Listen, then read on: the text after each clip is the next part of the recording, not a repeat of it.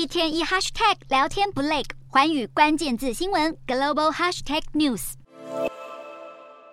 黑烟从 Tiffany 店门外窜出，大批消防员聚集，快速扑灭火势。这间位在纽约第五大道的旗舰店，四月才刚砸重金翻修开幕，没想到短短两个月，门面就被熏成一片焦黑。初步分析，起火点位于 Tiffany 旗舰店店外的地下变压器，附近建物受影响疏散约一百人，另有两人受到轻伤。这间 Tiffany 传奇旗舰店就是知名电影《蒂凡内早餐》开场时的经典一幕。梦幻多变的橱窗摆设不只吸引女星奥黛丽·赫本驻足，也是经典影集《欲望城市》的重要桥段，吸引无数影迷前来朝圣。而今年四月的翻修开幕，更是自一九四零开店以来首度大规模翻修，花费五亿美元，合台币约为一百百。五十五亿元，历时三年才重新开幕，更邀请品牌代言人盖尔加朵出席剪彩仪式。这栋美轮美奂且十层楼高的纽约旗舰店，在二零二零年动工整修之前，营收就占了 Tiffany 全球营业额近百分之十。目前不确定大火是否对营业产生影响。